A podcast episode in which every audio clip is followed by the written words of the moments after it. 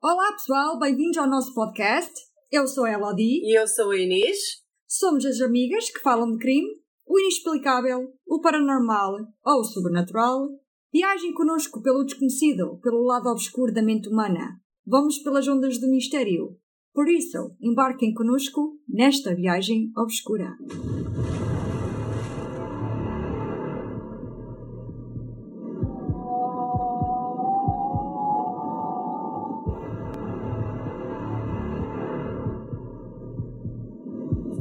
Inês, está tudo bem? Tudo e contigo? Tá. Olha, hoje vamos falar de uma gaja, Boa. falando o português correto, né? Uma gaja. Uma gaja que é louca, completamente marada do juízo. Pior que nós. Estás preparada? Oh! Bem pior, bem pior. Mas eu acho que já falei neste caso contigo, mas foi por alto. Agora vais saber assim os pormenores todos. Ansiosíssima. Estás preparada? Preparadíssima. Uhum. Pronto. Vamos começar por discutir um crime cometido em 2000. E vamos viajar para a Austrália. Vamos andar de canguru. Yeah! Vamos andar com guru. E vamos conhecer a Catherine Knight. Vamos desvendar o crime mais macabro cometido na Austrália. Vamos ouvir o que levou a esta mulher a cometer o crime mais sinistro que deixou todas as pessoas que investigaram doentes por meses e a sofrerem síndrome pós-traumático. E as pessoas conhecidas dela horrorizadas com os acontecimentos. Não digo mais, ok? Mas fiquem connosco e vamos viajar até a Austrália. Boa! Boa! Estás ansiosa? Claro! Adoro crime. Vamos falar então sobre a Catherine Mary Knight.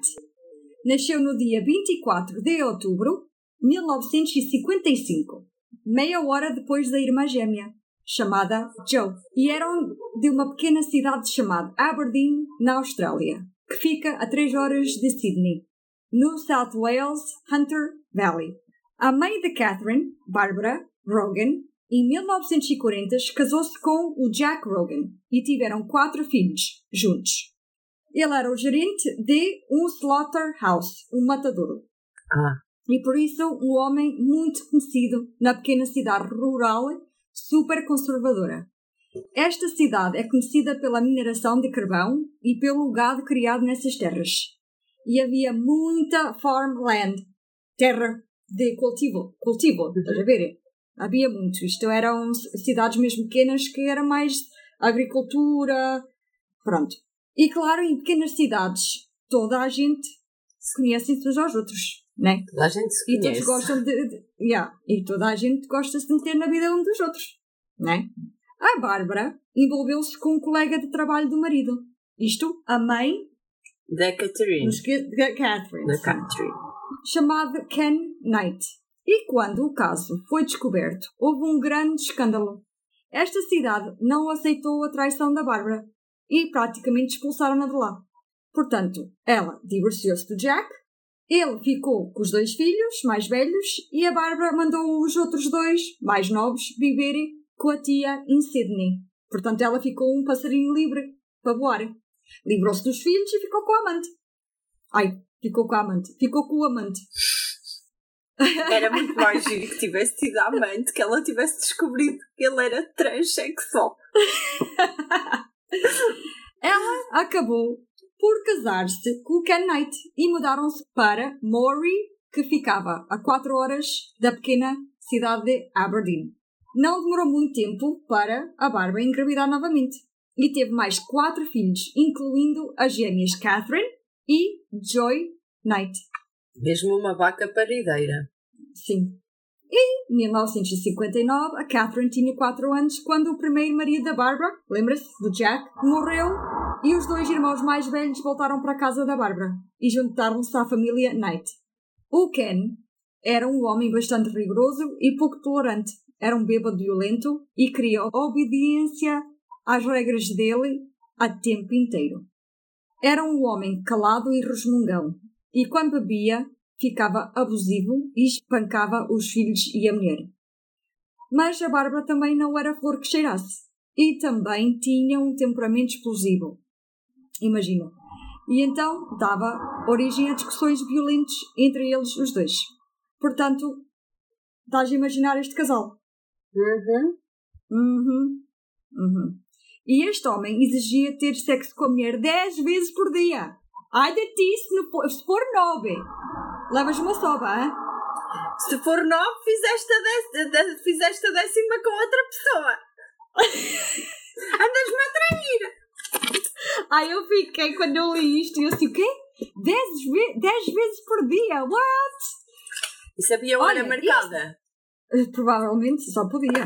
Tipo, são 10 vezes por dia, Inês. E se ela recusasse, ele violava-la. Boa. E isto nunca foi escondido dos filhos. Incluindo Ok. desta Catherine. Catherine. Sim, exatamente, sim. E da irmã gêmea. E da irmã gêmea. Ah, ele nunca admitiu isto, by the way. Isto são relatos recolhidos pelos outros familiares. Ok. O... Isto não é nada, nada foi admitido por ele. A mãe falava das experiências sexuais abertamente com as filhas. E expressava, expressava o ódio que ela tinha por homens. A Catherine chegou a pedir conselhos à mãe sobre sexo e sobre homens, no geral. E como é que ela fazia se não queria fazer e eles obrigavam-na, ou obrigassem-na. A mãe virou-se e disse: Aguenta-te e dá o que eles querem e nada de reclamar. Estamos a falar em 1959, né? Eh, são alturas diferentes. Penso eu. Que nessas alturas as mulheres faziam o que os homens queriam e acabou-se. Yeah. A Catherine tinha uma boa relação com a mãe e a irmã. Ela espancava lá constantemente, mas mesmo assim ela queria o afeto da mãezinha dela. A Catherine era explosiva, como os pais dela, e em segundos passava de feliz para furiosa. Os relatos é que ela era tipo um fusível. Tipo, ela, de um momento ela passava, estava contente, outro momento estava, puf, explodia. Era uma pessoa desequilibrada. Exatamente. A Catherine relata, anos mais tarde, que ela foi violada por múltiplos membros da família, até aos 11 anos. Incluindo o pai. Ah, espera. Ela nunca acusou o pai de o fazer. Estás E os irmãos nunca viram nada. Atenção, ok? Mas as alegações dela também nunca foram provadas, por isso, na realidade, não há muitas razões para acreditar nela. Ela pode, não, ela pode ter inventado isso tudo pelas histórias que a mãe lhe contava. Sim, sim. Mas é assim. Eu acredito que ela fosse violada. Porque é duvidoso uma menina perguntar à mãe o que é que ela devia Fazer fazer isso. se o homem não queria. Né? Se o homem não queria Tipo, ou se ela não queria. Sim. Se ela não queria. Ok. Sim. Isso, e- E a resposta da mãe, em vez de se preocupar com a filha, e ó filha, porque é que me estás a perguntar isso com 11 anos, não é? Ah, não, é. Ele não quer, tu aguentas. Tu não Yeah. queres, mas aguentas. Se ele Yeah. quer, tu tens Mesmo. que, que obedecer. É boa de chunga. E esta família também vivia com estes abusos em casa e, a violência toda. É provável que aconteceu. Eu acredito. A violência que esta casa tinha e, e os abusos e eles ve- ve- verem a mãe a ser violada se ela não queria fazer 10 vezes, né? É, é, epá, não sei. Ah, esta família também tinham momentos felizes e normais, né? Como todas as outras famílias. é- mas há quem diga que bastava muito pouco para virar rapidamente o ambiente e, por motivos pequeníssimos, havia sempre muita tensão entre eles todos. E claro, a Catherine também era imprevisível, como eu ainda há bocado disse. Ela tornava violenta num pescar de olhos. Ela conseguia ser a pessoa mais amável e carinhosa, mas facilmente isso mudava de cenário. Ela adorava o irmãozito mais novo, o Shane e ela adorava animais e trazia sempre os animais da rua para casa. Ela gostava de pô-los bem, de saúde, Mas quando isso acontecia e os animais melhoravam, ela era obrigada a deixá-los ir. Não deixava-na ficar com os animais. Por momentos pensei que ela os matasse a seguir. Pois, isso normalmente é, é, é o que acontece com, com os serial killers, né? A Catherine era amável, sim, com os animais. Mas na escola, ela era conhecida como a bully da escola. Ela não tinha problema nenhum de bater, dava murros com toda a força e de gritar coisas obscenas às crianças por nenhum motivo. Ela era Maria Macha e adorava andar à porrada. E ela andava com uma navalha na bota dela. Uma navalha. Um dia ela estava a brincar com as amigas e uns rapazes estavam a olhar para elas do outro lado da estrada. E a Catra não gostou disso.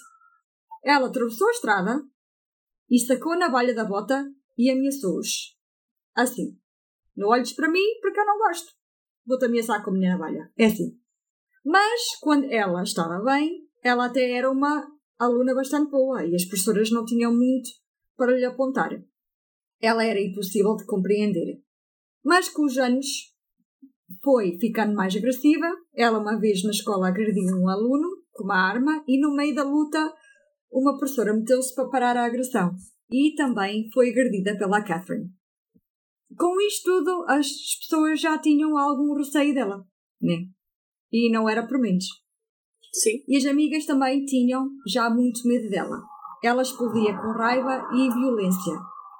Elas ficavam confusas com isto, com este tipo de reações dela e o pior é que não sabiam bem o porquê. Um dia ela entrou numa discussão com a irmã, Joy, só por, porque estavam a querer decidir quem é que ia levar a bicicleta para casa. Isto deu empancada da grossa e os outros alunos ficaram completamente espantados a verem. Isto tudo era normal dela, mas com isto havia outro lado da Catherine. Ela tinha alturas em que era tímida e introvertida e não conseguia fazer muitos amigos. Lá, lá sabe-se porquê, né? Uh, Catherine arranjou maneira de gerir todas essas emoções e violência em casa, como dissociar-se de todos os problemas e bloquear todo o trauma que ela já evidenciou. E assim, ela com 14 anos tornou-se uma rapariga muito alta, com o cabelo vermelho, encaracolado, como fogo. Usava óculos e era uma loner. Só convivia mais com a, irmã, com a mãe e a irmã, mas dava-se muito bem com o tio Oscar Knight. Ele era um, um horseman, campeão, andava de cavalo, e ela admirava-lo muito. Mas em 1969 ele morreu por suicídio e isto arrasou a Catherine. E durante anos, mesmo depois de adulta, ela alega que o fantasma do tio a visitava. depois da morte dele, do tio, Uhum. a família mudaram novamente para Aberdeen. Lembrem-se que era o sítio onde os pais dela tiveram que fugir depois do caso escandaloso deles. É, foi era as origens da da mãe da Catherine. Uhum. A Catherine, com 15 anos, deixou a escola, mas mal sabia escrever ou ler. E arranjou trabalho numa fábrica de roupa. Era uma cutter. Ela cortava. Praticamente, ela só cortava a roupa no seio. Era uma cutter, foi só o que me explicaram. É, cortava, cortava os tecidos, depois alguém à Yeah. frente costurava. Yeah. Ela devia ter os moldes e cortava. E depois alguém. Eh, Devia ser uma linha de, de costura. Uns cortam, outros cosem. Yeah. Sim, sim. é Eu é que nunca, por acaso, nunca, não sei como é que isso tudo funciona. Tipo, estas fábricas assim. Eu também não, mas imagino. Pois Deve ser alguma coisa desse género. Mas o que ela queria mesmo fazer era trabalhar, imagina onde? No matadouro. Boa! Todos os irmãos, pai e o avô, já lá trabalharam. E ela queria também. Queria seguir os passos dos homens, não das mulheres. Isto sou eu a dizer. né? Um ano depois, este sonho realizou-se e ela foi trabalhar para lá. começou a cortar os órgãos Ela e os cortes. e as entranhas do animal. Uau! Ela era trabalhadora, ela era trabalhadora e gostava muito daquilo que fazia. E por isso, rapidamente, foi promovida a desossar. E foi dado o primeiro conjunto de facas. Uau! Uh! Ela adorava as facas dela e tornou-se a coisa que ela mais valorizava na vida. Ela até pendurou as facas por cima da cama dela. Oh my god, a gaja era doida. E há tipo, não, quadro não, eu quero as minhas facas em cima da minha cama. Yeah. Foto dos meus filhos. Não, No! credo. Oh. Não, minhas facas. Ahm, eu, isso, imagina só. Olha dormir com facas em cima. Imagina Com uma as faca facas caíam. Como nos filmes de terror, tu vês os crucifixos a cair em cima da cabeça Yeah. das pessoas. Dela. Tu e os traumas da Ah. igreja. tipo crucifixos. É, é a primeira coisa que eu me lembro assim de, assim de, é sempre os crucifi- crucifixos a caírem em cima da cabeça das pessoas. Pronto. Ah, já percebi o teu trauma com as igrejas tem a ver com os filmes de terror. Bem, ah, ela ficou fascinada pelo processo todo do matadouro. Ela, no tempo livre dela, gostava de ir ver os animais a morrer. Gostava de ver o processo em si. É? Ah, sim, é o meu hobby preferido.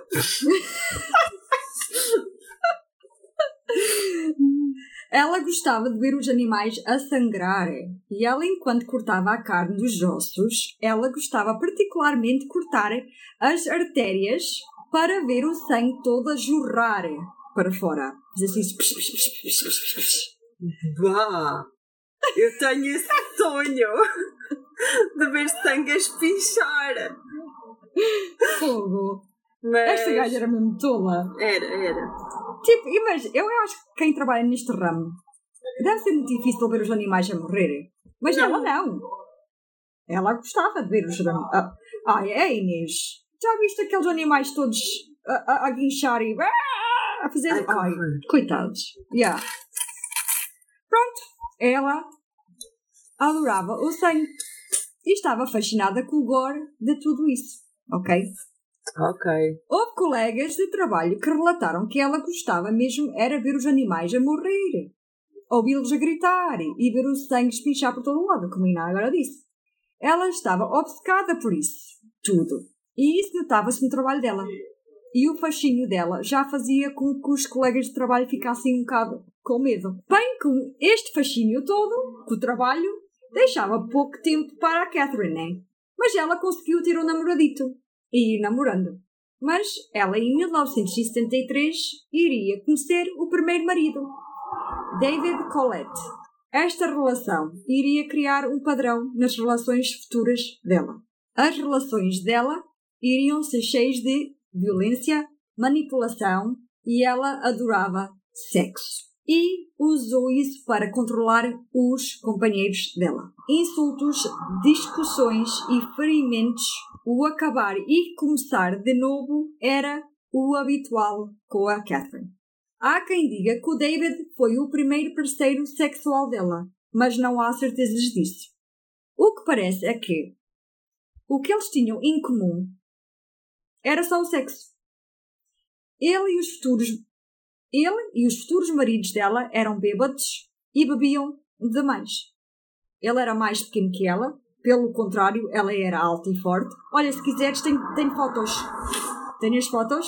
Deixa-me ir à pasta. Ah, tu vês a ela, a foto 1 é ela, e mais nova, e sei. depois a foto 3. Estás Isto é o rápida. primeiro marido. Estás muito rápida. Sorry! Vou beber. Cheers, mate. Deixa-me ver. Uau! Olha, olha, faz-me lembrar tu quando também tinhas óculos. Ai, vermelho. cala-te! Lula. Da cooperativa. Que horror! Olha que agora que estou a ver bem. Olha que até parece, Inês.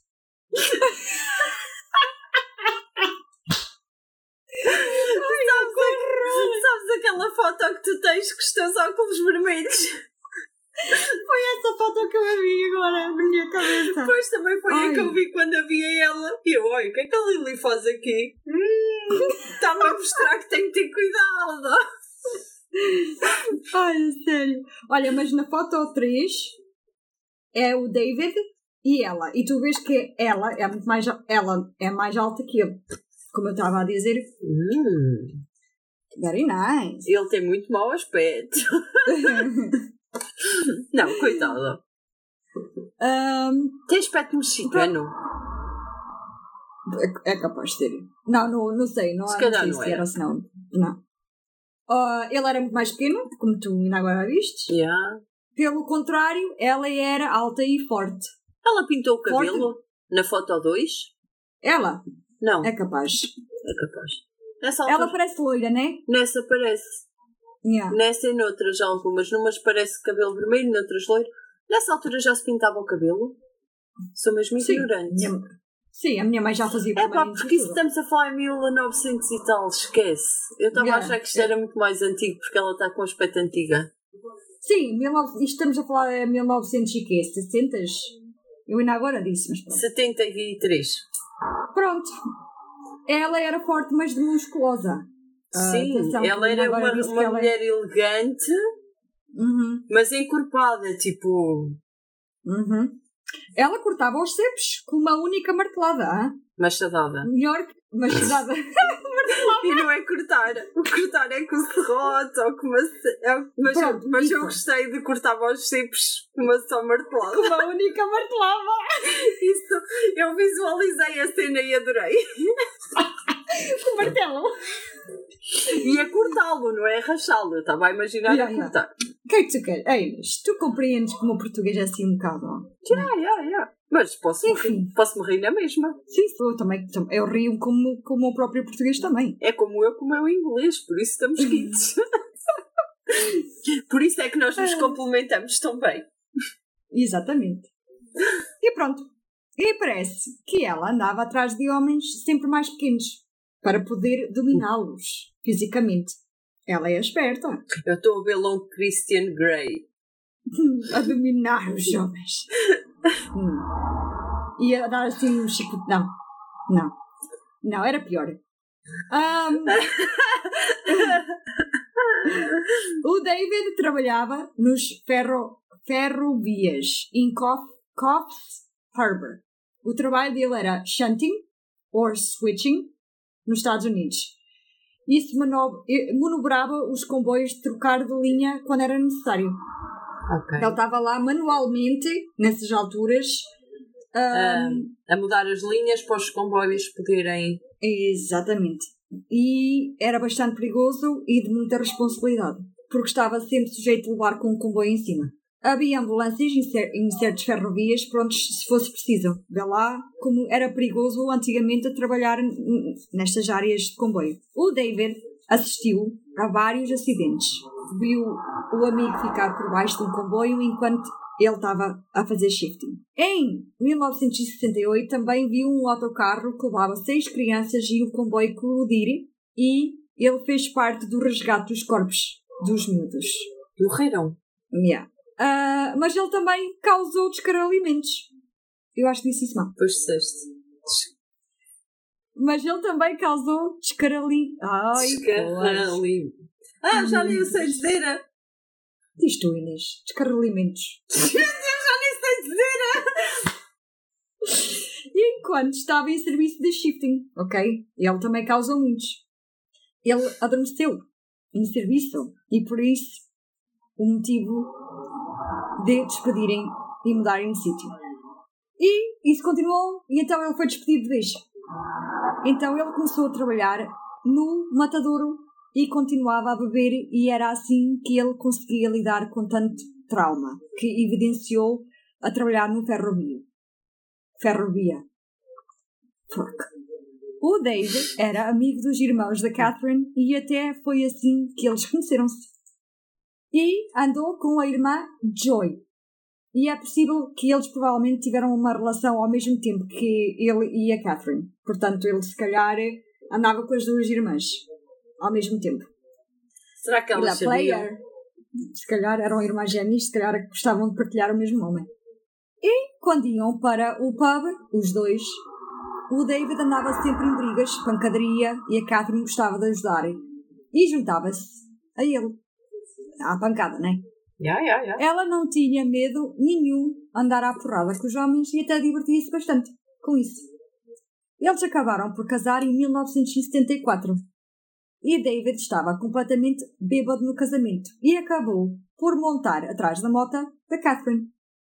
Ah, acho isso engraçado referir porque ela é que comandava nesta relação. Imagino o David atrás e a Catherine a conduzir a moto, tipo ele pequenito e ela bada grande.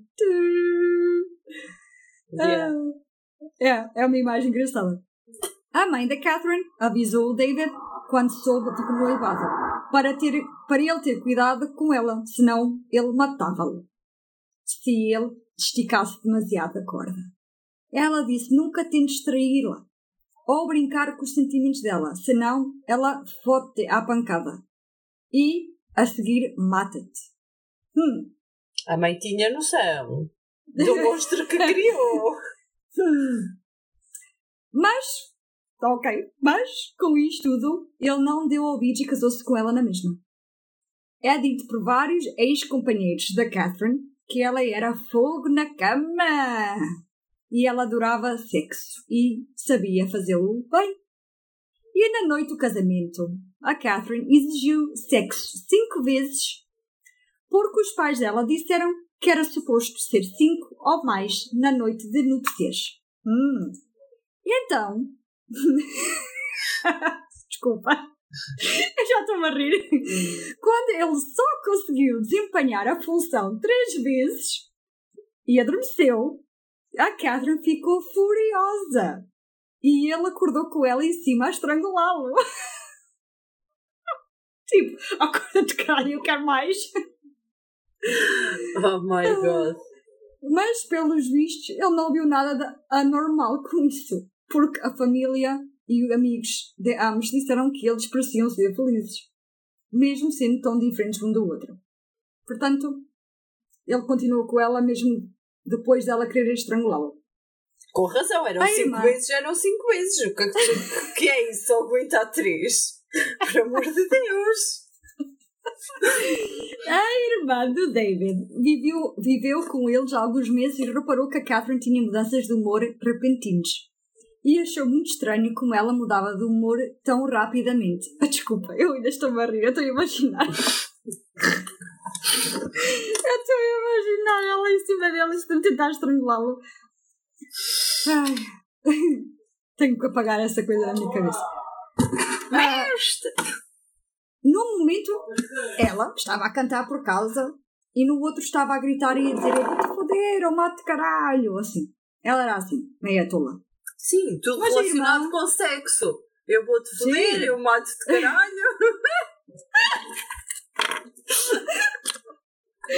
Mas a irmã do David, a Sandy, disse que para ela a Catherine era muito amável e carinhosa.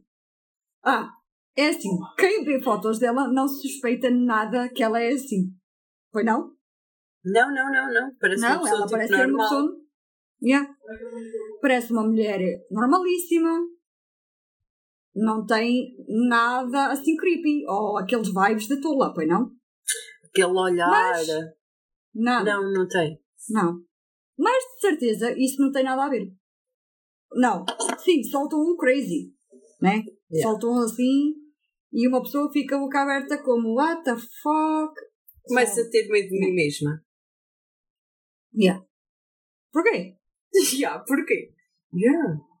Sei lá. Também parece uma pessoa normal e não sei o que é que está por trás. Oh, pois. Uma coisa é discutir o crime, outra coisa é cometer o crime. Ela tinha dois lados. Porque quem ela gostasse, há quem diga que ela era a pessoa mais prestável e cuidadosa.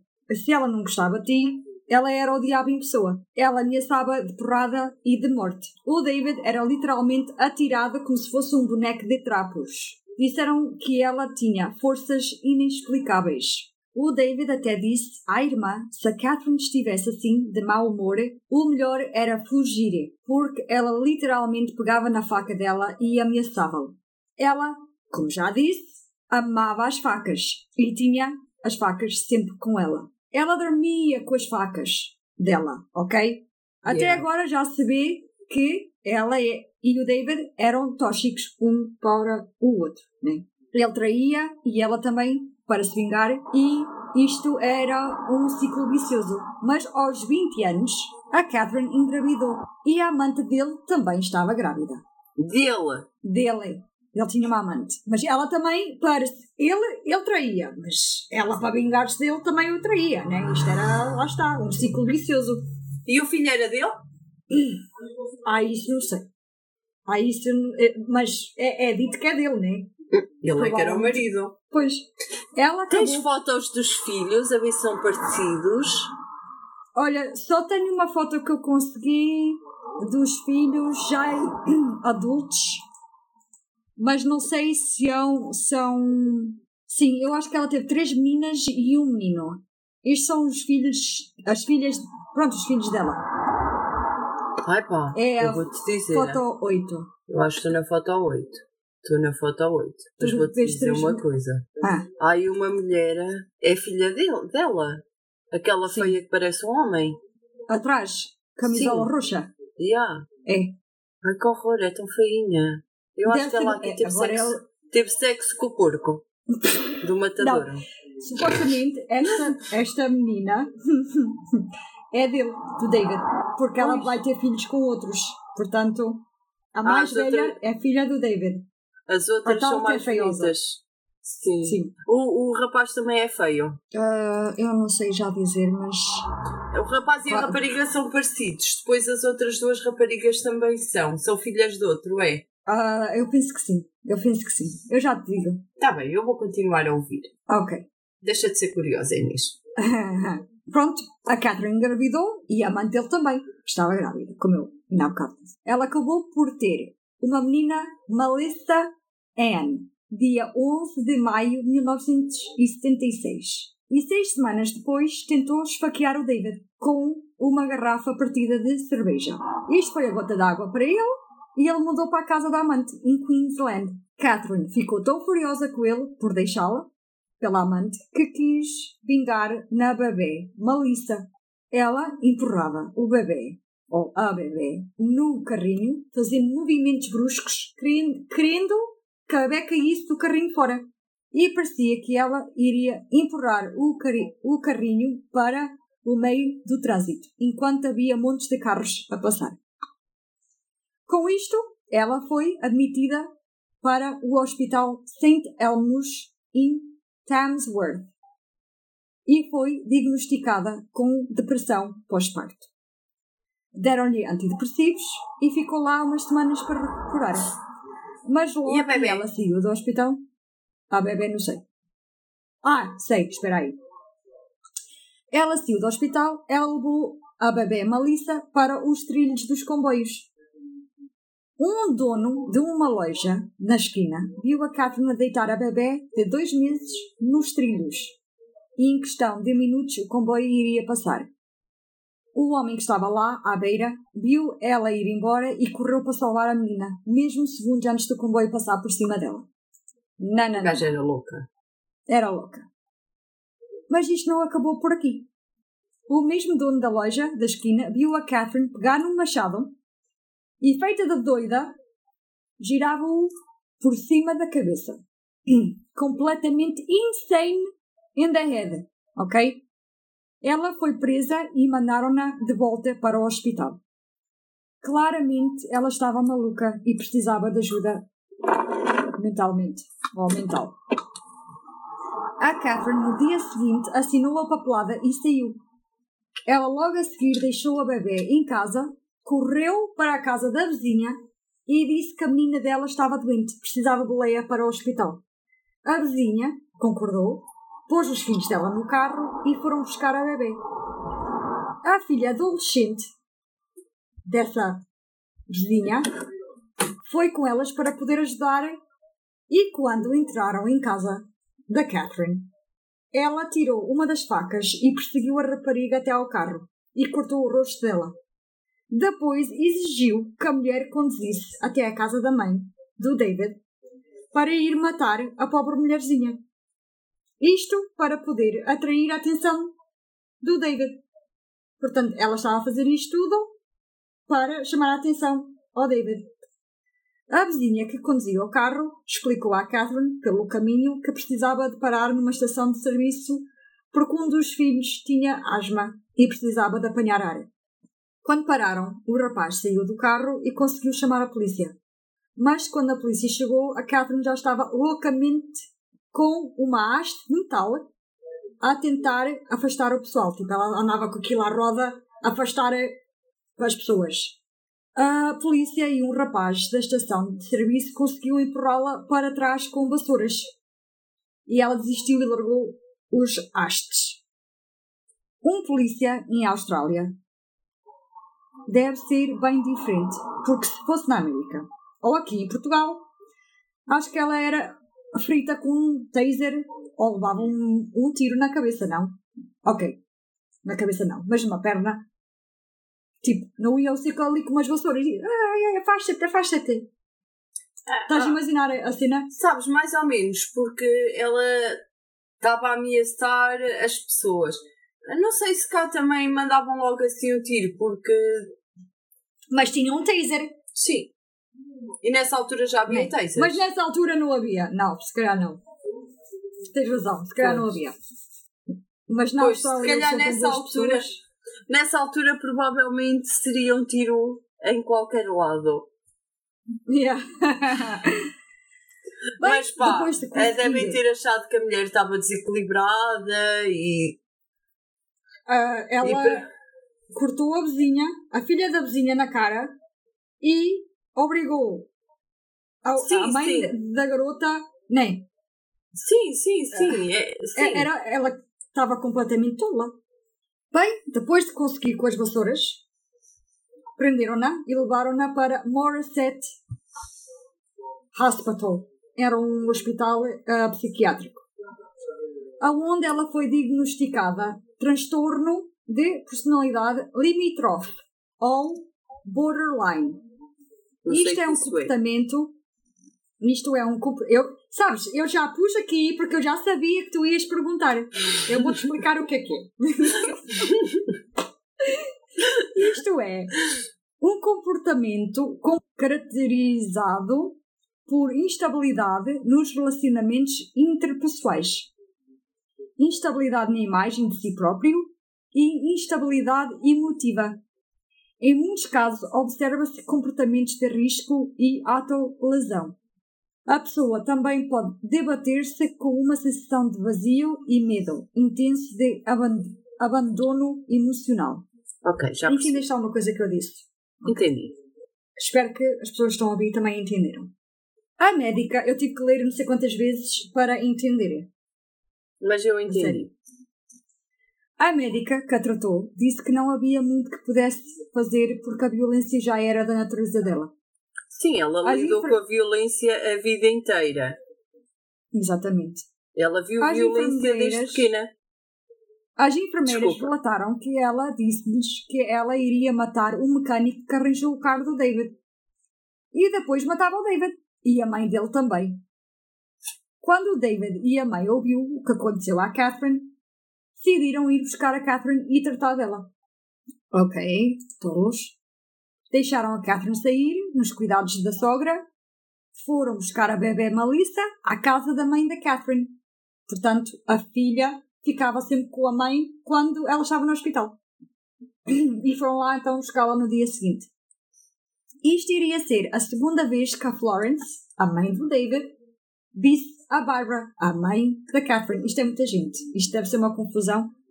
E quando ela saiu da casa dela, a Barbara, ela atacou o David pelo vidro do carro. Portanto, a mãe da Catherine, quando saiu da casa, foi atacar o David à porrada, enquanto ele estava dentro do carro. Porque esta família é toda tola, né? Uhum. Quando a Florence viu isto, ela ficou em estado de choque e aterrorizada. Né? O David não. Continuou agarrado ao volante, mas a Catherine saiu do carro e deu um murro no focinho da mãe. Isto porque a mãe dela estava a atacar o David e ela não ia deixar isso acontecer. Né? Tipo, não ataques o meu marido. Eu vou dar um murro no focinho, minha mãe. É a coisa mais normal do mundo de fazer a uma mãe. Com isto tudo acontecer, a Florence estava, what the fuck? Tipo, o que é que está a passar aqui? Isto é uma casa de doidos, mas como a Catherine estava a defender o filho, ela não disse nada. Mas pronto, era normal, violência nessa família, já era do costume, resolver problemas à pancada. Juntaram os trapos, outra vez, mas os insultos e as brigas entre eles continuaram.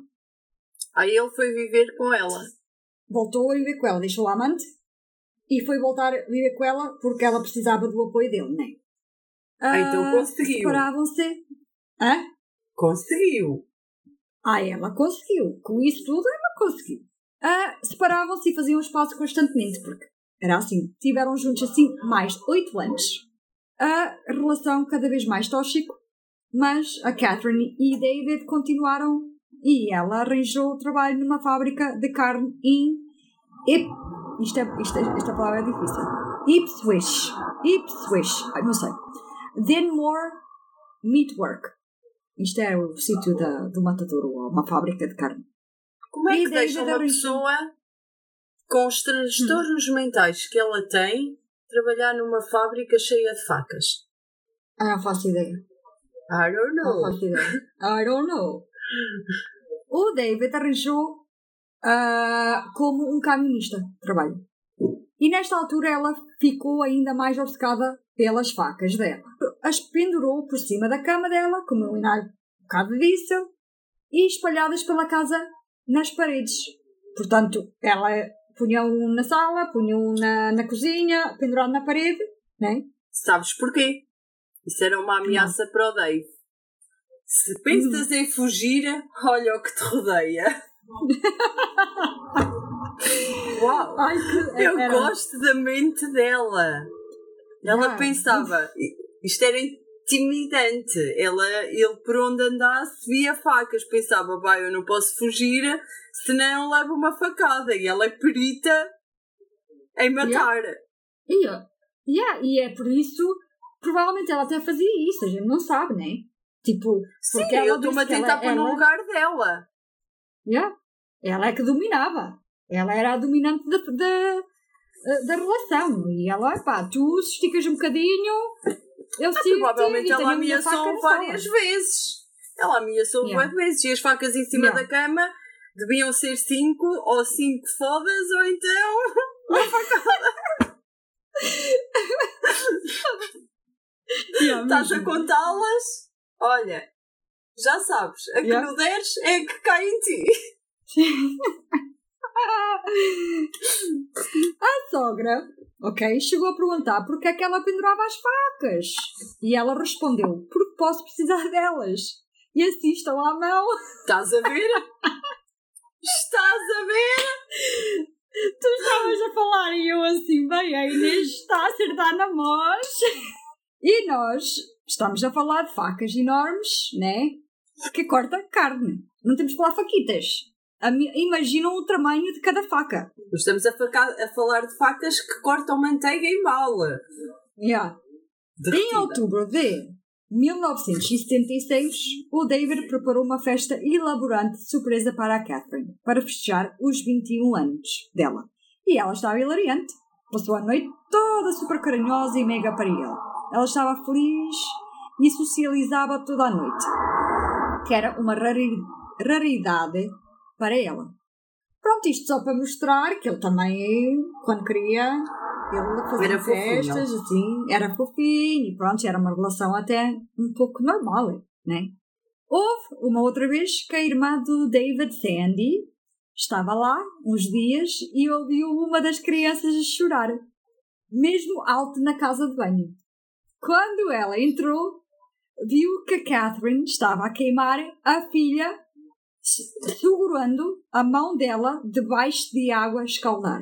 Isto é aquela filha feia. Depois desses traumas todos, ela não podia ser bonita. Ai, Inês, estou má. Não é verdade, olha.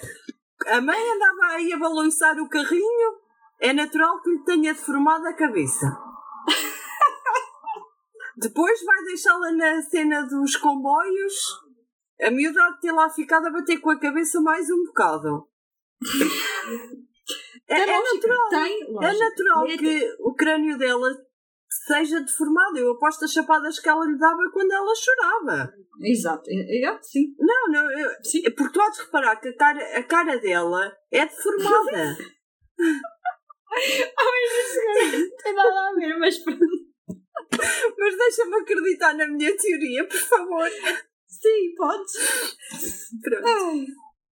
A irmã do David ficou tão mal que disse ao David. E ele fez com que ela prometesse não dizer nada a Catherine. Ele virou para a irmã e avisou a ela a mesma coisa que avisaram-no a ele. Ela mata-te enquanto dormes.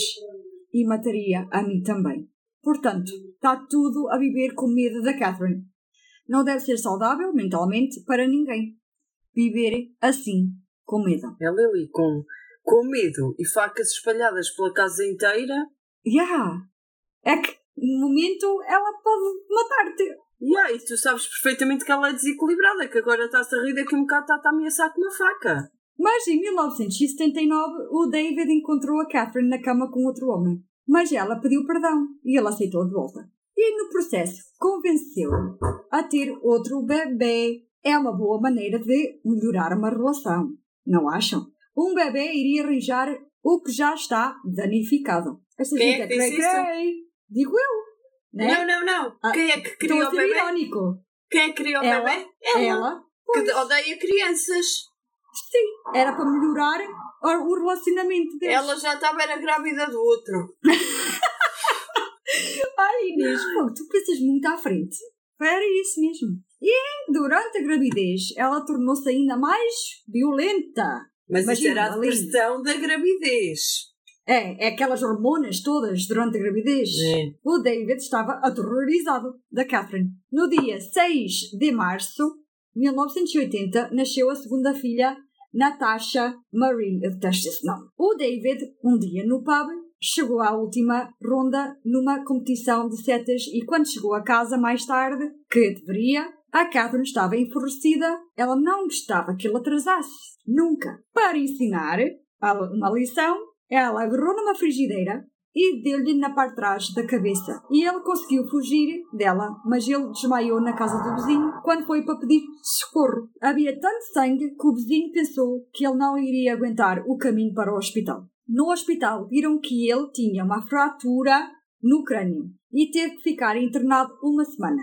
Enquanto David naquela noite estava a jogar setas como um homem normal, a divertir-se, a Catherine estava em casa a enfiar a roupa toda dele na banheira e depois atou fogo à roupa dele. Ok? É uma gaja mesmo completamente fucked up. Então, imagina chegar a casa depois de estar uma semana no hospital, depois da tua mulher tentar matar-te e saberes que não tinhas roupa para vestir. Quem é que mandou ficar uma semana no hospital? Se tu não tivesses atrasado nas setas, não tinhas ido parar ao hospital e esta semana inteira eu tinha tido sexo cinco vezes por noite. Sério. Isto está a ser muito divertido. Mas a Catherine pediu-lhe perdão e pediu para ele não ir apresentar, apresentar a queixa dela por causa das filhas.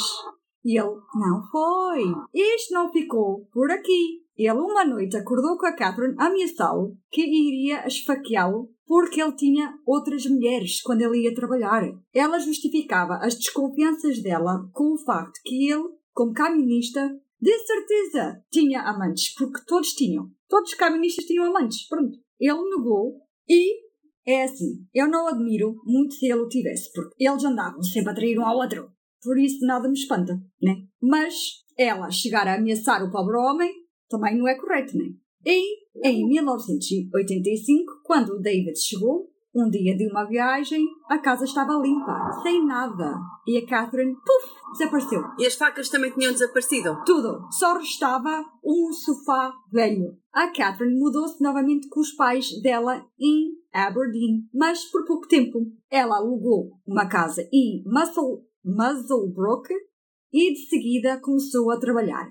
Mas, passado um ano, ela aleijou-se na coluna, no trabalho, e conseguiu uma pensão de invalidez. Começou a trabalhar num matadouro. Sim, outro. Mas, passado um ano, aleijou-se na coluna e conseguiu uma pensão de invalidez. E o governo deu-lhe Housing Commission Residence, Comissão de Habitação re Residencial, em Aberdeen. Deve ser tipo uma casa social ou algo de género. É, é tipo uma ajuda do Estado. Sim, uma casa do Estado e ajuda-me a pagar. Um ano depois, em 1986, conheceu David Saunders. Seu outro homem, ok? Ah, Um esse ano tem um nome bonito. É igual a David. Mas tem O um outro era- sobrenome é bonito. Ah, ele- o outro era David Collette. E este é David Saunders. E o próximo será Diga. David também. Hum, tu andas sempre muito à frente. Eu, eu acho que tu já andaste a pesquisar este. este Não, não este- andei, não, não andei, não andei, mas estou a seguir a mente Pois. criminosa. Estou-me a pôr Ah. no lugar da, da criminosa, tipo, é- eu vou escolher sempre homens com o mesmo nome para nunca me enganar. e para saber. eu já tinha, eu já tinha as frases pré-feitas na minha cabeça. David, traz-me, eu mato-te. David, não saias de casa. David, sexo cinco vezes por noite. David, era ela que mandava, ela era. Por isso, Yeah. David. E como Yeah. já as frases já estavam pré-feitas, era mais fácil se ele tivesse o mesmo nome. Yeah, yeah, mesmo. Ei, Oh Inês, eu ando a ficar preocupada. Comigo. Ando, ando. Eu já disse Tu que tens razões para isso. Estudas bem os assassinos em série. Hum. Pronto, este David Saunders, de 38 anos, um coal miner, um mineiro de carvão. Era giro. Ah, É que o outro era feio. ah, não tenho fotos dele. Não tenho Este fotos que era um de... gato. Este soa-me que era um gato. Mas Um gato bêbado. era aposto muito que era bêbado. mas bebia mesmo muito. E, tal e qual, a ela era extremamente violento. Tu sabes porque é que ela gostava deles bêbados? Não. Que era para lhes fazer as perguntas enquanto eles estavam bêbados e descobrir as verdades. Boa. Ah. Bem visto. Só uns meses depois de namorar com ela, ele foi viver com ela e com os filhos. Só um- uns meses depois, só. Mas ainda guardou o apartamento dele. A relação era tão instável que quando discutiam, ele agarrava nas trouxas dele e ia para o apartamento dele, até ela querer a ele de volta. E não passou muito tempo quando ela engravidou outra vez. Mas foi opção dos dois, atenção. E, em junho de 1988, teve novamente uma menina, Sarah. O David, depois do nascimento da Sarah, encontrou uma casa nova e a Catherine pagou a casa toda em 1989 com o dinheiro de compensação do trabalhador. Vivia relativamente bem com a pensão dela. Dava para pagar as contas e viver confortavelmente. E quando pensas, já, a Catherine tem a vida dela sobre rodas, né? Está a andar bem. Está a correr bem a vida dela. E ela tem estado calma. Oh, não! Não, não, não. Como é que é, Inês? Não, não, não, não. não! Hum? Oh, não! O David atrasou-se! Cinco nós minutos. Deu-lhe a diarreia e ele ficou na casa de banho. Ele podia vir com as desculpas todas. Ele não tinha hipótese. Ele atrasou-se e nós sabemos que ela não gosta de atrasos. Então, ela, para castigar o David, ela, como estava a passar a ferro, e ela entrou para cumprimentar a mulher. Ela Queimou. pensou, ela pensou o quanto divertido era ele desse com o ferro pelo focinho abaixo. Hum, ele teve queimaduras na cara ainda semanas depois. E para acabar, porque não chegou a dar-lhe com o ferro quente. Oh, não, não, não. Pegou numa tesoura e cravou-lhe no estômago. Toma lá, chegaste atrasado. Pimba. A gaja era louca.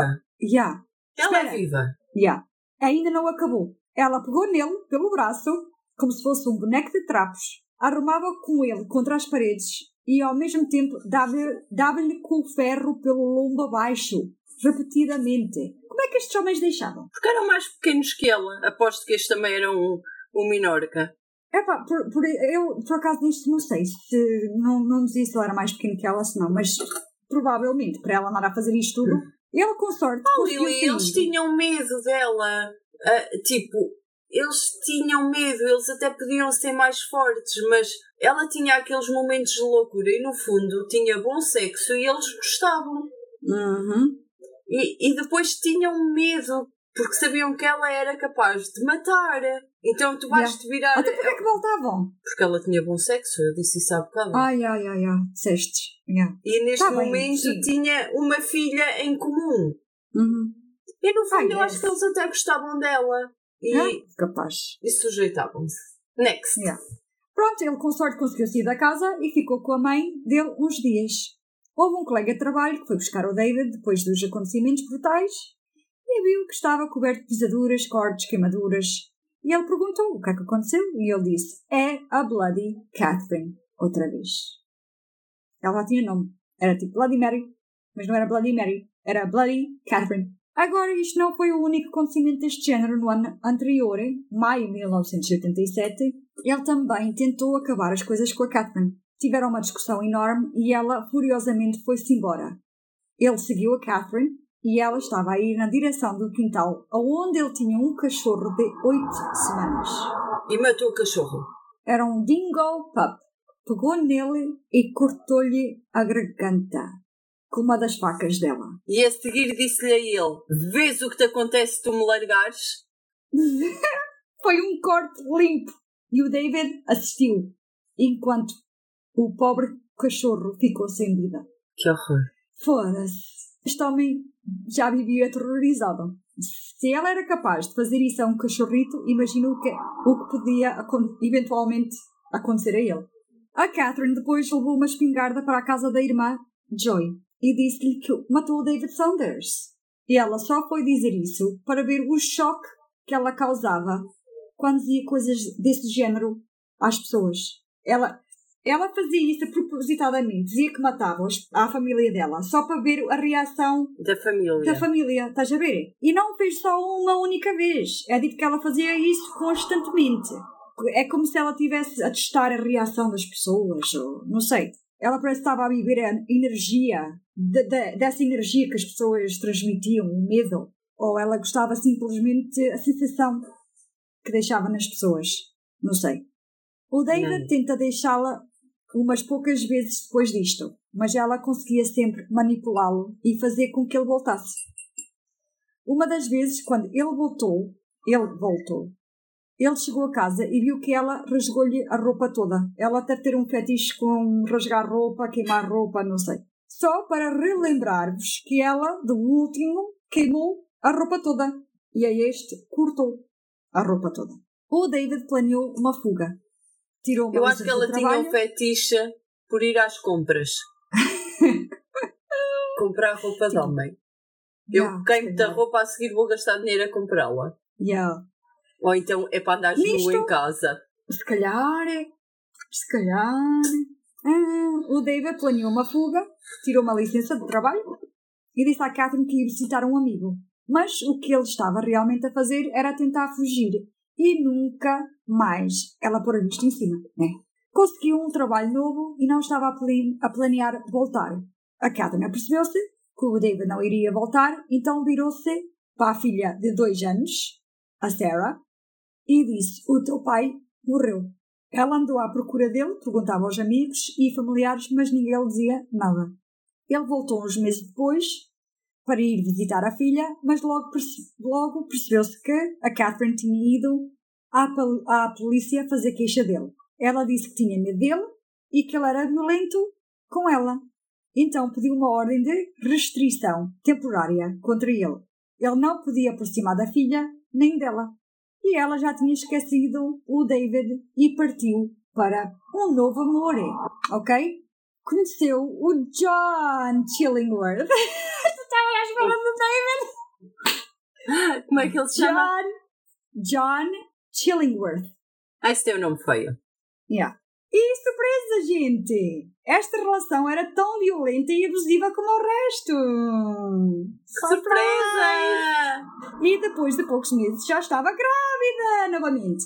E Deve em ter março outro de filho 1990, em março de 1990, só 11 meses depois de conhecer, nasceu o primeiro filho. Ei, um menino. Deram o nome de Eric. E três anos depois, ela trocou o John pelo amante John Pricey. Inês, David David, John John. Tu acertaste na mesma. Não era David David David David, mas era David David, John John. Não, ela Era, era gostava... até ela habituar, é, sim. Ela teve que passar David para John. E depois ela, ok, já me habituei a chamar John, vou continuar a chamar John. Yeah. Ela era doida. Yeah. Portanto, não há muita informação sobre este John Chillingworth. É, é só que era igual, era violento e ele pôs-se a andar. Pronto, e acabou. Sim, ele não achou que não estava bem, mesmo com o filho, mais vale ir embora Yeah. que ela é doida. Yeah. Pronto. E tinha quatro filhos, exatamente como os pais dela. Tiveram Hum, o último, porque Sim. a mãe teve oito. Mas ela Sim. viveu a infância toda com quatro crianças dentro de casa. exatamente. Uau, tens boa memória. Fogo. Catherine conheceu o John Pricey em outubro de 1993. Os dois tinham 38 anos e os dois tinham filhos de relações anteriores. E como todos os outros homens que ela já se envolveu, este também gostava de beber. Ele trabalhava também como mineiro e adorava caminhões. Mas este era este, este era um conjunto dos outros todos. Camionista, Exatamente. mineiro. Yeah. Mas este era educado. Era um homem charmoso, divertido e engraçado. E todos adoravam o John. Ele tinha montes de amigos e divertia-se muito com eles e gostava de sair para ir beber um, os copos, né, com eles. Ele podia beber muito e sair até às altas horas da noite, mas nunca faltava ao trabalho. Era muito trabalhador e até era um dos, dos primeiros a chegar ao trabalho, ao, ao serviço. Nesta altura ainda vivia dois dos filhos mais novos da Catherine. As outras duas já tinham crescido e saído de casa. O John também, também tinha três filhos e adorava os filhos dele. Ele tinha separado da mulher dele em 1988. A mais nova dos filhos dele ficou com a mãe e os dois mais velhos ficaram com ele. Na altura que conheceu a Catherine, um dos filhos já era casado e o outro estava prestes a casar. É estranho, mas o John só divorciou a Colleen, a ex-mulher, só depois de conhecer a Catherine. E porque ela insistiu que assim fosse, a Catherine. O John e a Colleen davam-se muito bem e ainda eram muito próximos. E ele sempre desejou que um dia pudessem juntar-se outra vez. E quando se fala da relação da Catherine e do John, era mais ou menos do mesmo, que nós já sabemos. Violência, discussões que levava a separações e depois reconciliações.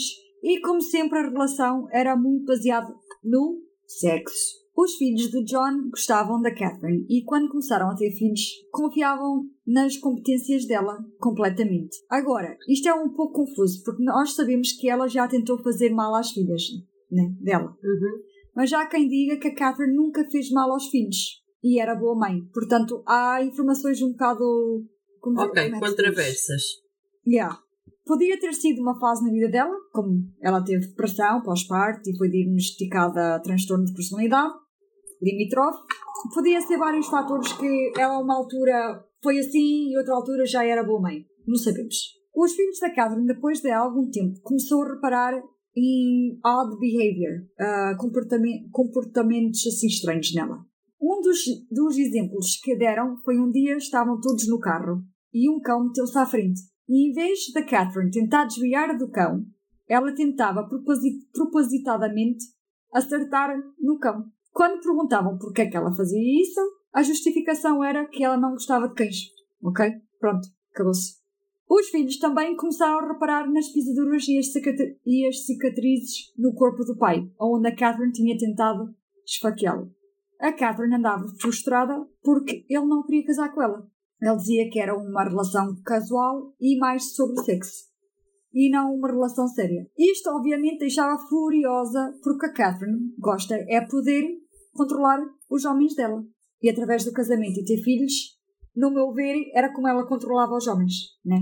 E o facto do John não querer casar com ela deixava-a com a sensação que ela não o poderia controlar. Ele provavelmente não, não se deixava controlar tanto como os outros e ele achava que se se casasse com ele, yeah. porque ele continuava a ser com os amigos yeah. e não lhe devia obedecer. Exato. Sim, sim. Na realidade, o John não queria que ela tivesse direito às coisas dele. Uh, ele era inteligente, não era como os outros. A casa dele foi construída por ele e a ex-mulher e valia muito dinheiro. E ele queria deixar as coisas que tinha para os filhos. Se um dia ele falecesse, era para os filhos. E sabia se casava a, se casasse com a Catherine, ela lutava por, por ficar com tudo que era dele. Ela era capaz disso e muito mais. E muito mais. Ela mudou-se para a casa do John em 1995 e as coisas pareciam a ir bem, mesmo com as discussões e a violência, blá blá blá blá blá. Pelo menos os dois pareciam estar satisfeitos com a relação. Mas Catherine não deixou de insistir que, que casassem porque ela queria mesmo casar. E uma noite, numa grande discussão, ela esfaqueou o John no peito. Ela pensava, ao fazer isto, ele iria simplesmente casar com ela, né? É, vou esfaquear um homem para ver se ele casa comigo. Para pessoas normais, afastaria o homem. Mas pronto, é, ela já não é bem bem do juízo, temos de dar um desconto. Voltando. O John, depois de ser esfaqueado, conseguiu fugir para a casa de um amigo. E o amigo disse que ele tinha que deixá-la. Ela era perigosa e o John sabia mas ele não o queria deixar porque achava que ela faria bem pior se o fizesse. Provavelmente ela ameaçou que ou fazia mal aos filhos ou à ex-mulher. Ele, nesse, nessa mesma noite, foi para casa e fizeram as pazes. E sexo. E assim passou. Outras vezes a Catherine tirava a raiva dela nos filhos dele.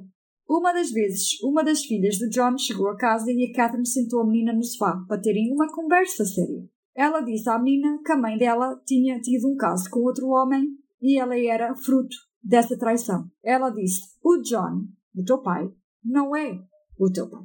É, é preciso ser cabra. Uh, não sei o que é que ela queria com isto, mas acho que ela usou esta estratégia para controlar ainda mais a relação, usando os filhos do John e poder tê-los do lado dela. E o John estava sempre a tentar corrigir tudo que a Catherine lhe fazia e justificar as coisas, a, a, violência que ela tinha com ele. Ele aceitava a Catherine se, sempre porque tinha um bom sex life. Sexo. Quem é que diz que o sexo não é tudo? Está aqui uma prova. Como o homem, só porque tem uma vida repleta de sexo, deixa passar tudo. Mas, mesmo assim, é, estou a falar de todos os homens. Não quero que ninguém uh, fique. Constrangido. Pronto. Yeah. Mas mesmo assim sabemos que ele não queria casar com ela. Mas também a queria na vida dele. Tipo, what the fuck, make up your mind. Ele não tinha mais ninguém e ela era tudo para ele. Lembrando que Catherine está a viver na casa do John e a Catherine, aos poucos, está a querer tomar posse da casa. Ela fazia o que queria à casa e ela já sentia que, que era dela e ela tinha direito à casa. Quando um dia ela encontrou uma herança escrita e viu que ela não estava lá, ela ficou lívida e exigiu dele 10 mil dólares. Ele recusou-lhe e ela então decidiu que iria vingar. O John costumava levar para casa coisas que encontrava no trabalho e que ia para o lixo, né? como aspiradores, variados, kits de segurança, que já tinham passado de validade, e a Catherine fez um vídeo dessas coisas roubadas, né? pôs tudo num montinho, gravou e mandou ao patrão dele. E sendo as coisas roubadas, né? o patrão despediu o John. É preciso descer, ela desceu mesmo baixo aqui, né? Foda. Quer dizer, ela desceu de baixo em, tudo, em todos os aspectos, mas pronto. Uh, o John trabalhou lá 17 anos e essa cabra conseguiu que ele fosse despedido de lá.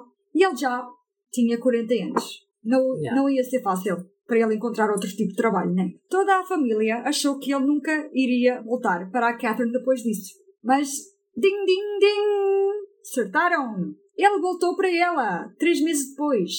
Fizeram as pazes e os amigos dele imploraram que ele não voltasse para a Catherine. E a Catherine disse à filha, Natasha, se ele voltasse para ela, iria ser até à morte nos separa. A este ponto, toda a família de John e amigos já estavam a ficar fartos das coisas da Catherine e do John. Já não tinham tanta simpatia pelo John.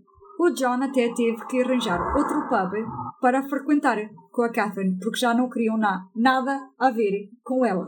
E com razão. As coisas começaram a escalar, ainda mais em 1999, quando ela pediu ao sobrinho dela para roubar o carro do John e queimar o carro. Uhum, incendiar o carro. E depois mandar ácido de bateria na cara do John. O sobrinho disse nem pensar. Vejam muito bem. A Colleen, a ex-mulher do John, avisou o John para deixar a Catherine enquanto podia. Deixa a Catherine. Ela é louca. What the hell? E ele sabia perfeitamente que ela era perigosa.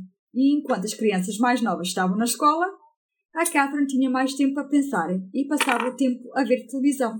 Via filmes de terror e de gore. E ela sentava-se no, no quarto onde ele decorou, ou onde ela decorou à maneira dela. Com facas. Estava cheio de animais mortos, montados na parede. Estás a ver aqueles, naqueles filmes mesmo de terror e isso, tens aqueles animais né, na parede? Era assim. As cabeças, os cornos e essas coisas assim. E não só, também todo tipo de armas. Tinha armadilhas de animais, facas, uh, mache machetes, que é. É pá, são umas facas uh, grandes, não é bem. Não sei explicar, tipo forquilha. Não, não, é uma forquilha nada.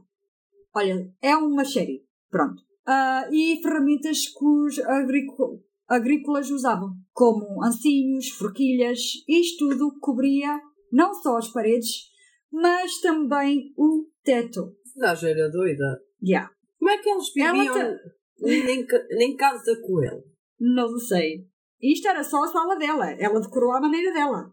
Ela também gostava de levar pessoas para ir ver o quarto e ver as reações das pessoas. É mesmo. Ela é doente mesmo. Yeah. Uma vez, depois de uma discussão e uma visita da polícia, o John insistiu que ela saísse da casa dele. E ela refusou sair. E a polícia disse ao John que ele precisava de um, de um mandato do tribunal para ela poder sair de lá. Isto surpreendeu porque a casa era dele, né? Depois, um dos dias seguintes, ele estava a dormir e encontrou a Catherine em pé, do lado dele, olhar para ele, enquanto ele dormia. E ele tinha os braços dele atados atrás das costas e achou que era agora que morria, com a Catherine a esfaqueá-lo. Ele, com sorte, saiu da cama e viu pelo reflexo do espelho que ela não tinha nada nas mãos. E ele, what? Isso já era tipo sinal. Vai-te embora, man. Quem está à espera? Fogo. Mas isto deixou-o tão assustada que saiu de casa. Vá lá. Até tinha esquecido desta parte. E foi para a casa de um vizinho. Ele virou-se para o amigo e disse que se ele acordasse e, vi, e visse o carro dele, ainda no estacionamento, era porque Catherine finalmente matou. Na segunda-feira seguinte, ele foi trabalhar e contou aos colegas de trabalho que a Catherine esfaqueou-lo e ele disse ao patrão que tinha que ir à polícia para ver se conseguia tirar a Catherine da casa. Quando ele foi então à polícia, foi-lhe dito que ele tinha que esperar três semanas antes de conseguir ir a tribunal e conseguir alguma coisa. Ele pensou, até lá, estava morto. E quando chegou ao trabalho, e disse aos colegas, eles imploraram-me para não ir para casa nessa noite. E ele virou, virou para eles e disse que tinha que ir porque ela poderia vingar-se nos filhos dele. E preferia que fosse ele. Nesse mesmo dia, Catherine foi à loja e comprou lingerie. E depois foi até à casa da Natasha, da filha dela, e fez um vídeo com os filhos e netos. Ela no vídeo vê-se ela dar abraços e beijinhos e fala de tudo que ela tem e tudo o que ela ou que ela acha que tem que eles têm direito. O vídeo era assim, estás a ver? Tipo uma um vídeo como se fosse uma herança escrita, mas em vídeo. Uh, estranho, né? Yeah. No dia 29 de fevereiro, o John disse aos colegas de trabalho se ele não aparecesse ao trabalho que a Catherine já tinha, tinha matado.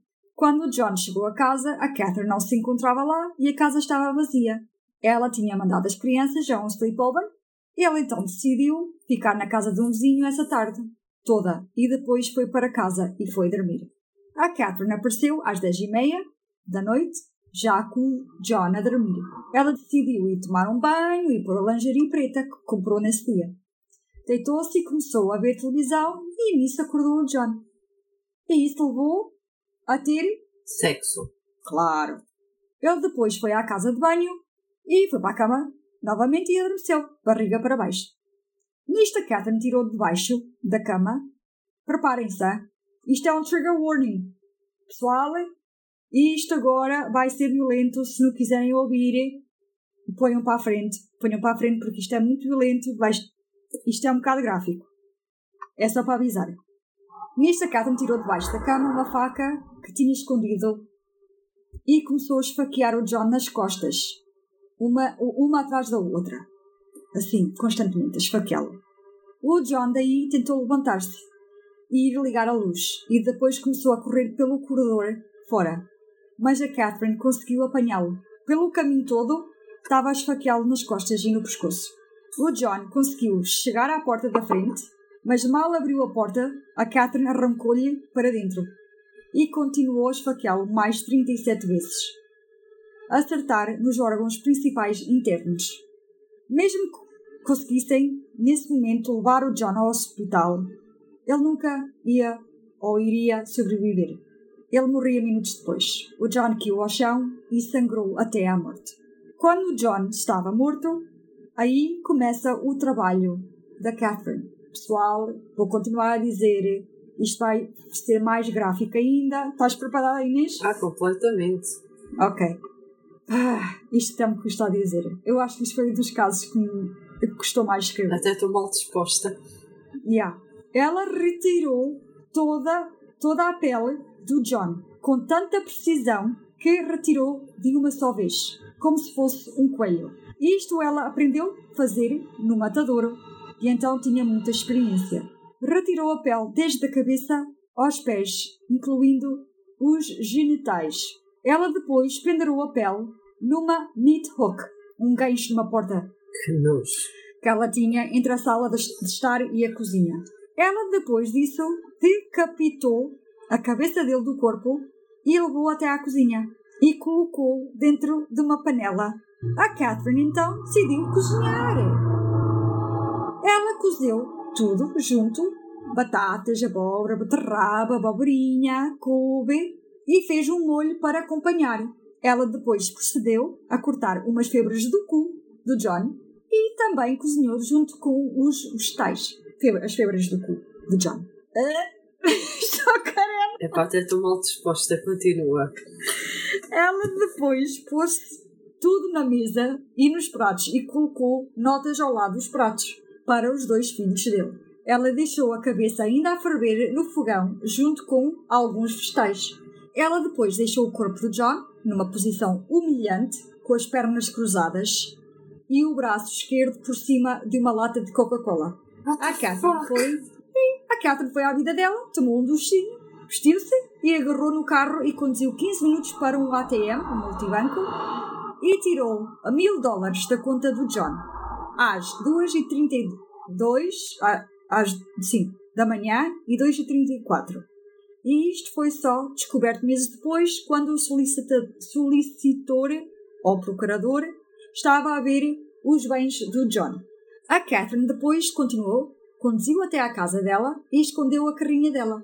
Ela procedeu depois a caminhar para a casa do John. Quando chegou, fumou um cigarrito e comeu qualquer coisa e foi para a cama. Não pergunto se ela comeu o John porque eu não sei. A Catherine deixou um bilhete escrito à mão em cima da foto do John. Não sei porquê. A foto estava coberta de sangue e pedaços de carne.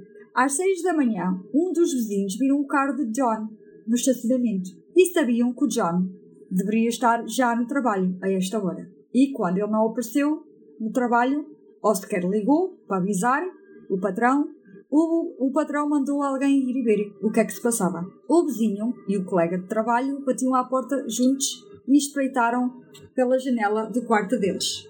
E isso foi quando repararam no sangue que estava na porta da frente. Eles então decidiram ligar à polícia. O agente da polícia, Matthews, e o agente Furlonger chegaram às 8 e 10 da manhã. Viram que a porta estava trancada e procederam a espreitar pela uma janela que dava vista a um quarto escuro. E só se via uma cortina que estava pendurada no- numa entrada. Só viram uma, uma tipo uma, uma cortina. Depois foram lá para o quintal da casa e aí encontraram pedaços de carne no chão, que obviamente eram pedaços de John que ela descartou e não se sabe o porquê. Que ela descartou esses pedaços de John lá fora. Se calhar era para dar ao cão para comer, não sei. Arrombaram a porta de trás e o agente policial viu então a cortina. Pronto, já arrombaram a porta, viram a cortina e o segundo oficial também viu. Estava a tapar a entrada do corredor. Parecia um velho cobertor, não propriamente uma cortina. Quando ele caminhou à volta da cortina e puxou a cortina para o lado, ele sentiu uma coisa fria. Ele olhou para o braço e viu que estava coberto de sangue. Que nojo. Mas ele assumiu que se tinha magoado quando arrombou com a porta. Mas ele depois percebeu o que era na realidade. Era pele humana pendurada num gancho de carne. Ele percebeu, horrorizado com a realização que estava, ou que estavam, a entrar num cenário de crime. Parecia a sair de um filme de terror e não vida real. Chegaram à sala de estar quando viram um torso, um torso sem pele, no chão e sem cabeça.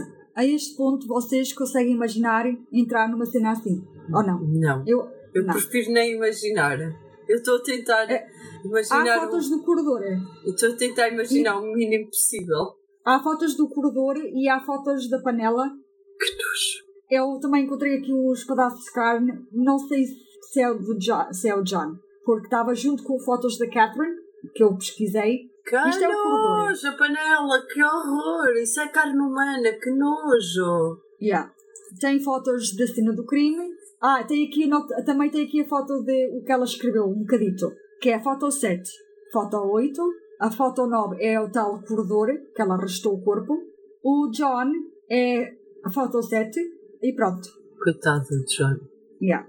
Ah, o agente depois viu que isto já não era só uma verificação de bem-estar. Isto era um crime.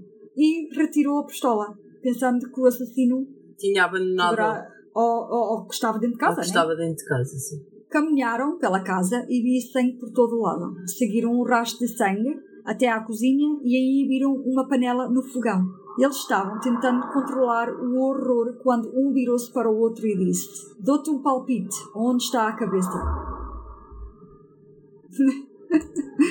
Depois disso, não tocaram em mais nada e mais tarde foi determinado que a panela ainda estava quente. Na altura, os agentes estavam lá. Portanto, ainda estava quente. Ela tinha andado horas e horas ali a, A cozinhar. Os agentes continuaram a caminhar pela casa, mas um tinha que constantemente tranquilizar o outro para continuar a mexer e andar para a frente. Eu imagino o terror. E daí ouviram ressonar a vir de um dos quartos. Perceberam que alguém na casa estava vivo, ou que estava viva. Encontraram a Catherine na cama e à volta dela havia frascos de comprimidos vazios. Agarraram nela e puseram-na numa ambulância. Quando a Catherine conseguiu falar, ela explicou que tinha tentado matar-se com um overdose de medicação. Mas isso foi logo debante, porque viram que ela tinha uma dose leve e normal no sistema dela. Portanto, era só para disfarçar o caso. Ela disse que fez, mas não fez na realidade para se matar. Uma filha de um amigo de John, que vivia na zona, na zona viu a Catherine sair com um sorriso sinistro na cara dela. E o irmão dessa rapariga, que estava mesmo ao lado dela, caiu de joelhos com o choque.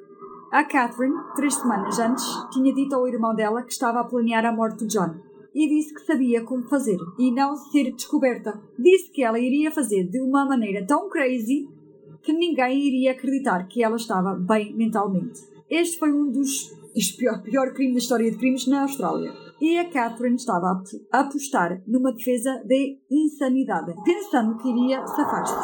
Tudo o que ela fez ao John foi para infligir vergonha nele e nos familiares.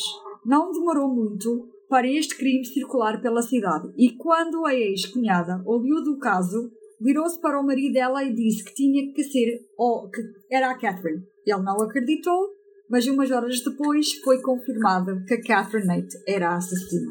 O David Colette ligou à irmã essa noite e a irmã perguntou como é que ele estava e ele só disse: Ainda bem que não fui eu. Os oficiais que estavam na cena do crime também estavam traumatizados, concluíram. Todos eles precisaram de aconselhamento de um psicólogo e sofreram de pós-traumático stress disorder. Mas eles perceberam e... logo que tinha sido ela a matá-lo. Sim, sim, sim. E não conseguiram comer carne por três meses. E outros não conseguiram ir trabalhar por vários meses depois disso. Obviamente, investigadores forenses foram para a casa deles para coletar evidências ou provas para conseguirem juntar as peças da última noite de John. Este crime deveria ter sido um crime mesmo a sair de algum filme de terror, porque todos os relatos dos polícias é deste género. Todas estas pessoas que estiveram lá ainda hoje sofrem com aquilo que viram. A polícia tinha o trabalho horrível de contar à família de John o que aconteceu. À família mais nova. Acabou por ler os detalhes da morte do pai no jornal da manhã. Depois disso, ela ficou deitada no chão, sem mexer, e sentiu-se extremamente doente. Não consigo imaginar uma coisa destas, saber como um familiar morreu tão brutalmente é, é completamente horrível. horrível. E coitadinha da menina, né? Yeah. Leu isso no jornal. Ninguém nunca entendeu porque é que ela o matou. Quando se entrou em casa, no dia do crime, veio um cheiro forte de vegetais e carne estufada, que a Catherine cozinhou. E viu-se, passo por passo, como foi este crime horrendo cometido. É visto logo também a pele e os genitais, genitais do John pendurados naquela entrada, como se fosse um casaco de peles. Agora eu vou contar mais detalhadamente. Sim, está quase. People, está quase. Mais à frente vê sangue no interruptor do quarto deles, que mostra que ele tentou ligar a luz. Havia sangue na parede, onde ele tossiu, e mais à frente nas paredes, ao pé da sala de estar, havia manchas onde percebe-se que foi ele quando apoiou-se na parede que estava a descair. Estás a ver? Então deu aquele, aquela mancha grande na, na parede. Na parede. E que à frente da porta caiu e faleceu. E também havia uma mancha grande no chão, onde estava a cabeça dele, e foi aí que ela decapitou a cabeça do corpo. Também se nota a área onde isso foi. A cabeça do John deixou um trilho de sangue pingado até à cozinha e para o pé do fogão, e a tampa da panela ainda por destapar. Continha a cabeça dele. Os investigadores tiraram amostras de todos os cantos da casa que continha sangue e foi visto então também os dois pratos com comida na cozinha. Ela cortou, como, já, como já disse, há bocados bifes de rabiosque de John. Ai, bifes de rabiosque, que! Cinco bifes de rabiosque, para ser exata. Ela tinha metido no forno esses bifes e estavam a decorar os dois pratos, com dois bifes em cada prato. O outro bife foi mandado lá para fora, para o quintal, provavelmente para o cão comer.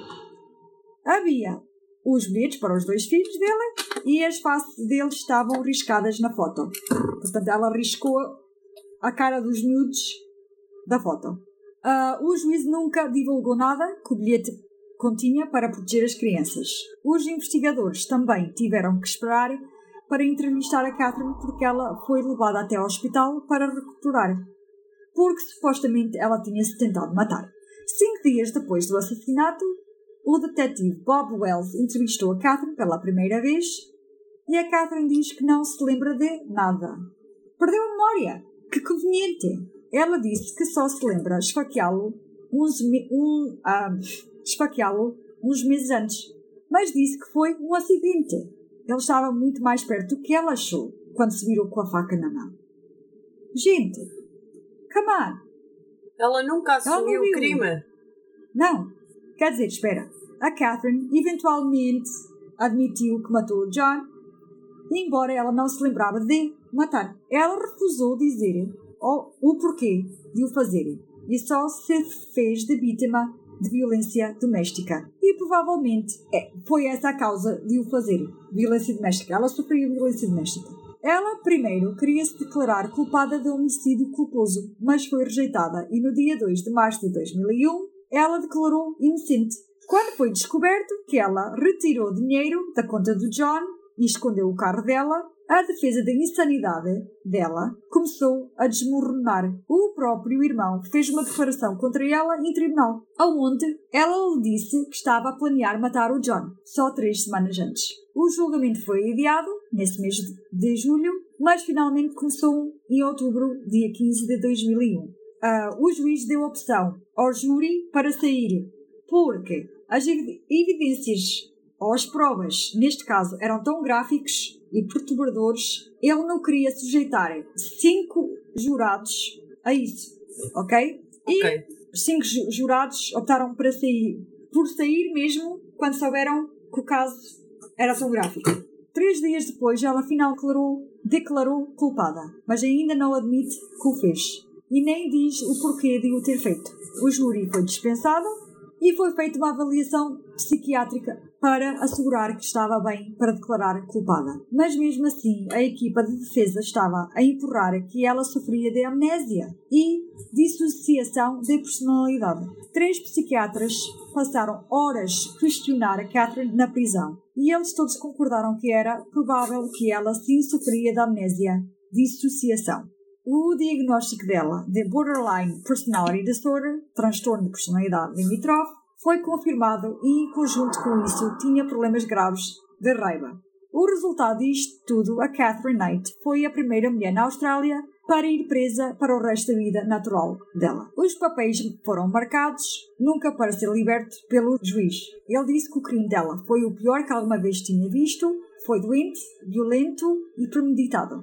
Não foi um crime de paixão ou homicídio involuntário. Ela sabia bem o que estava a fazer, de facto, ela planeou tudo. Matou o John a sangue frio e desfez do corpo dele no modo mais macabro alguma vez visto. Que horror! Catherine Knight tem 65 anos hoje e está a servir a sentença na Silverwater Centro Correcional para Mulheres no South, no South Wales. Ela, em 2006, fez um apelo, um apelo à, à sentença de vida que lhe deram. Disse que era muito severo a punição pelo crime que ela cometeu, mas ainda, bem, foi negado. É dito que a Catherine é uma prisioneira muito bem comportada e nunca dá trabalho aos guardas, mas que gosta de intimidar, intimidar as companheiras de cela contando aquilo que fez ao John. É assim, vocês acham que ela era vítima de violência doméstica? Ou estava-se a defender? Ou ela era. Não, Como é que eu acho que ela pensou que era melhor passar o resto da vida num manicômio do que numa prisão. Que se ia safar por aí, porque já tinha histórico. Então isto foi tudo. Ela pensou: eu não fiquei com os teus bens, não vou ter hipótese nenhuma de ficar com eles, por isso eu não fico, mas tu também não usufruis mais deles, por isso, pimba, já eras. Yeah, porque. Não, ela não sofria violência nenhuma, ela era quem, quem praticava a violência. Yeah. Ela ainda hoje diz que eles é que davam maus tratos a ela. Uh, isto foi um ato de vingança ou de self-defense? Eu, para mim, é vingança. agora disseste, é vingança. Por muito que uma pessoa sofra de violência doméstica, tem outras opções, né? Uhum. Eu acho que ela sim sofreria de alguma perturbação mental, deveria ter sido tratada corretamente, mas penso que ela é completamente culpada de tudo. De tudo, eu também acho que sim. Yeah. Aqui não há como questionar. É, não era a primeira yeah. vez que ela esfaqueava, por isso eles okay. deviam viver com ela na base da chantagem. Deixas-me, eu faço mal a esta pessoa, eu faço mal àquela. Isso aconteceu no primeiro marido. Ele abandonou e ela ameaçou a mãe, queria matar a mãe dele. Yeah. Provavelmente ameaçou. Ela até queria matar o mecânico dele yeah. para arranjar o carro. Yeah, provavelmente ameaçou a amante e o filho, e daí ele ter largado tudo para voltar para ela. Tipo, isso deve ter acontecido neles todos. Houve um que teve mais juízo e teve menos tempo com ela, mas teve coragem e abandonou-a. Yeah. Mas os outros. Bem, esta viagem foi um bocado perturbante, não? Foi muito obscura, foi. Muito obscuro isto. obscuro e sangrento. Uma viagem mesmo obscuro mesmo. Estou completamente disgusted. Uh, yeah. Pessoal, gostava de ouvir as vossas opiniões, né? Uh, o que é que vocês acharam de, deste caso e, e se querem mais assim ou menos disto. Mas pronto, a gente deixa isto assim. ah, pronto, ele, é- ele foi avisado. Tentaram ajudar, né? Ele não quis. Ele não quis ou não conseguiu, porque ele ameaçava. Ele, amea Sim, ele ele ameaçava. medo. Sim, ele, ele, ele disse aos colegas, antes eu que os meus filhos. Yeah. Só Yeah. aí percebe-se que ele estava sob ameaça. Ele já estava à espera de morrer. Ele já esperava pelo dia em que isto fosse acontecer. Ele tentou tirá-la de casa, mas não conseguiu. E ele sabia que se abandonasse a casa, ela apoderava-se de tudo. Ele estava ali entre a espada e a parede. Este caso é no global, tipo, violência doméstica, doença mental. O que é que ela fez com o dinheiro? Qual? Que levantou da conta dele? I don't know. Ah, Não sabem, não, ninguém sabe. Tipo, nem sabem porque é que ela foi levantar só mil dólares. Porque se calhar não conseguia levantar levantar mais. mais, né? Se calhar não. Pois, não sei. Ninguém sabe. Também não deve Bem- dar para levantar assim tanto. Tipo, pelo menos agora somos. Só conseguimos levantar eh, 800, 200, ah, 400, 400 200. por dia. É 400. É, 400 por dia. Pronto, os 200 mais 200, não é? Sim, se ela conseguiu levantar mil no multibanco, Sim, porque na altura não havia, se calhar, é, o valor a levantar era, temos já falou. era mais. A gente também não sabe como é que isso E- funciona na Austrália. E não sabes como é que funciona e não sabes se ela não deixou o dinheiro às filhas ou a alguém. Não, ela simplesmente foi, de- foi deixar a carrinha A casa? escondida lá na casa dela. Não, não sei- é que não fez sentido nenhum. Eu acho que ela queria ser mesmo É apanhada. assim, não sei se não fez sentido, nós não sabemos exatamente o que é que ela fez com o dinheiro. Sim, mas. Ela, Oi, louca como ela é, até o pode ter queimado só para ninguém o poder usar. Pois, ah, Porque não ela- sei, mas ela literalmente ficou em casa. Sim, Ela não fugiu. É, ela já sabia que não ia fugir, ela já sabia que ia ser apanhada. A, a ideia dela era passar-se por louca e ficar no hospício um tempo e depois vazar do hospício. Sim, ela também disse isso ao, ao irmão. E, e Três provavelmente. E provavelmente o dinheiro ia lhe fazer falta em casa. Yeah. Sim. Sabes Estás que depois dela ser presa, não, é que nem foi muito. Os documentos de, do julgamento e isso nunca, nunca saíram para o público. Estás a ver? Só Yeah. sabes, só sabes isto por alto. Yeah. Os pormenores estão, estão guardados para a defesa de, dos filhos, provavelmente, e, e porque devem ser Sim. bastante macabros. E provavelmente ela também continua a dizer o que quer, não a realidade. Exato. Bem, gostaste, Inês? Gostei, gostei. Adorei o caso. Estou preparada Adoraste? para matar alguém. Só ainda não sei muito bem como é que tirar a pele. Próximo Epá, trabalho, vai à. Austrália. Não, vai à Austrália e vai pedir dicas. Não, não, vou, Tu vou, não querias viajar? vou trabalhar para o matadouro. Está bem. Mas também, olha, então, podias escrever cartas com, com a Kathleen. Mas posso-te dizer, vou começar a dizer-lhe cartas, a elogiar o trabalho dela. Yeah, e como é que fizeste assim? Como é que fizeste assado? Temos um Ai, problema. também já temos aqui a. Tem- temos um problema. Eu vou escrever em que Ah. língua mesmo? Ah, yeah. eu posso traduzir. Mas ela sabe inglês. Yeah. Sabe? Sim, australiano é inglês. Mas sabe. Pronto, ok. É o, é o sotaque é diferente. É- ela sabe ler. É que pela maneira que ela escrevia. Pois, Inês, esse é que é o problema. yeah! Acertaste. Ela não sabe ler nem escrever. Yeah! Como é que eu vou. Vou ter que começar a fazer chamadas. Ela tem direito a chamadas? Ah, ela se calhar hoje em dia pode ter telemóveis e para fazer videoconferências e isso. Achas que sim? Que elas têm telemóveis de sim. Deve ter, ela deve ser chefona. Eu já ouvi dizer que sim. Ela deve ser a chefona da prisão. Sim. Ela já. Tu viste a última foto? É ela já velha. Já, eu vi. Ela está mesmo velha. Yeah. Ela cometeu o crime com quantos anos? Ah, sim. Eu nem sei em que ano é que ela nasceu, mas ela está mesmo velha. Olha, mas. digo- Epá, ela digo- fez. O crime foi em 2000. é? Sim, já passaram 21 anos. E ela nasceu quando? Ela nasceu 24 de outubro de 1955. 1900 e? 55. Tem 66 anos. Não é assim muito velha. Pois que a minha mãe nasceu em 1956. Também, ah, burra. Mas Ai, ela aqui sério. já está com ar mesmo de louca. Sim, ela, tá, ela, ela aí já tem olhos de crazy. Já, já tem olhos de crazy já. Deixa-me ver antes desta. Ah, esta ela está desfocada a apresentar a, a panelinha, o E a, panela. Vejam o meu Fala marido fotos. Olha, depois metemos estas fotos no Face. Exatamente. E no. Insta e para as pessoas dizerem o que é que acham. Pronto, e vamos deixar aqui, vamos agradecer aos nossos ouvintes por nos aturarem e agradecer a vossa paciência e espero que gostaram deste caso. Ah, que a Inês adorou. Tinham que ver a cara dela adorei. enquanto eu estava a contar. Ela estava com cara de nojo mesmo. Ela, a sério. Olha, Houve ali, uma, houve ali uma parte que eu estava tão mal disposta, tão mal disposta que eu estava a ver que tinha que, que sair.